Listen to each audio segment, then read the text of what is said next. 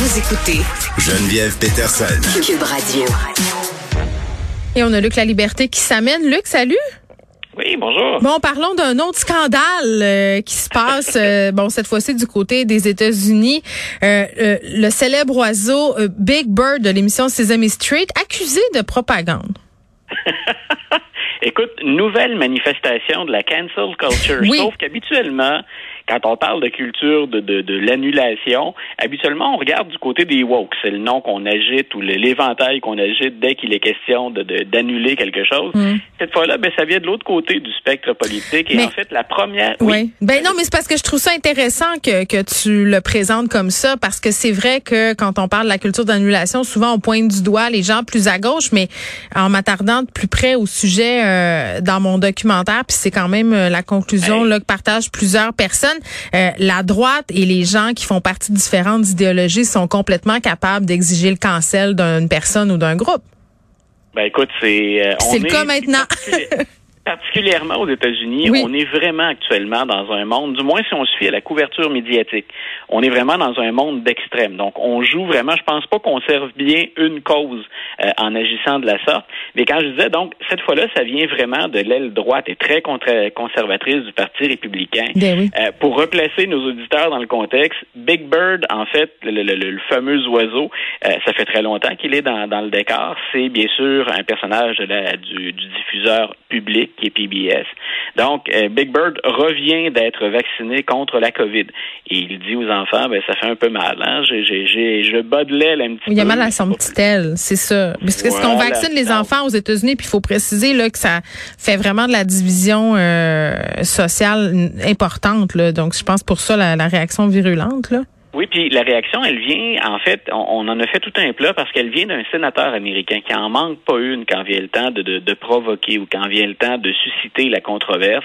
Donc, euh, M. Cruz, euh, Ted Cruz, euh, a, carrément dit, vous voyez, ça, c'est la télévision publique, ce sont, c'est votre argent qui sert essentiellement à de la propagande d'État. Donc, tout ça parce qu'on va vacciner ou qu'on encourage la vaccination chez les enfants. Donc, il y a beaucoup de choses sur la table quand M. Cruz fait ça. Euh, donc, je, je, répétais, hein, il en manque pas une, M. Cruz. Il veut se maintenir dans l'actualité, puis il joue un peu la carte Trump, mais c'est lui qui le met de l'avant au lieu de Donald Trump quand il fait des, des tirades comme ça. Et c'est habituellement plutôt populaire aux États-Unis quand on s'attaque à tout ce qui provient de l'État. Qu'on soit démocrate ou républicain, puis démocrate, des fois, ben, c'est variable, mais mm. euh, on n'aime pas déléguer trop de pouvoir au gouvernement central. Et c'est comme ça depuis, depuis la création des États-Unis. Donc, cette fois-là, ce qu'il dit, c'est regardez, hein, c'est carrément de la propagande faite avec vos sous. Vous avez, vous saviez peut-être pas, mais vous avez payé pour ça. De l'autre côté, si on est le moindrement sensé, puis je pèse bien mes mots, euh, quand on intervient avec Big Bird pour faire ça et qu'on connaît un peu le personnage et qu'on sait que euh, quand on le fait intervenir, on s'assoit sur ce que la science a de meilleur à offrir comme données. Big Bird, j'ai effectué une petite recherche, Geneviève, de mon côté. Il encourage la vaccination au moins depuis 1972. Donc, parce que là, il est question de COVID, puis parce que dans l'ère du temps, on a un noyau dur aux États-Unis, puis il y a une couleur politique, là, la résistance au vaccin ou à tout ce qui était distanciation ou mesures sanitaires, euh, ben là, on réagit à Big Bird. Mais Big Bird est conséquent, finalement, avec tout ce qu'on connaît de lui quand vient le temps de parler de santé publique. Alors, est-ce que Ted Cruz a vraiment beaucoup de millage ou de kilométrage à faire en s'en prenant à une marionnette pour une émission pour enfants? Je le sais pas, mais c'est dire là où on est rendu maintenant dans, dans, cette opposition-là qui a un fond politique et moins scientifique. Bon, on revient, euh, Luc, sur les événements du Capitole, un tribunal qui autorise le transfert euh, de documents, euh, des documents qui sont liés à Donald Trump, évidemment.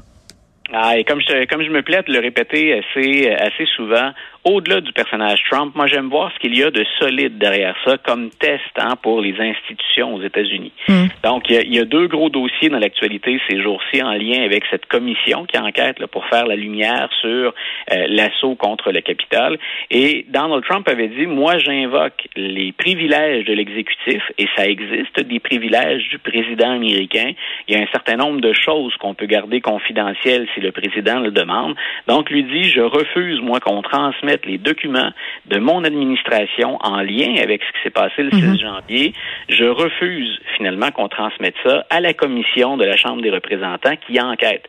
Et euh, ben là, on, a tranché devant un tribunal. Ce qu'on a dit, c'est un, euh, et c'est très important, on pèse très bien les mots dans la déclaration. On a dit un, un président, c'est pas un roi. Il y a des limites aux privilèges de l'exécutif. Et deux, en passant, ben, M. Trump n'est plus président, comme si on ne l'avait pas encore remarqué. Donc, c'est très important parce que le système vient dire il y a un équilibre des pouvoirs. C'est pas n'importe qui qui demande ces, ces, ces documents-là. Ce sont des, des gens dûment élus à la Chambre des représentants qui ont ce pouvoir-là. Alors, on rejette la demande de M. Trump.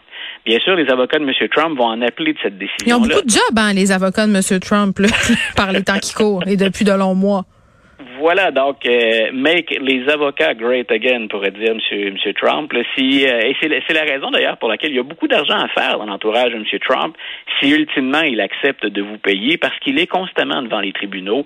Et sa stratégie à M. Trump, il considère que ça va lui coûter moins cher au total mm de reporter les dossiers, hein, de gagner du temps, de, de, de jouer l'horloge, comme on dit en termes de sport.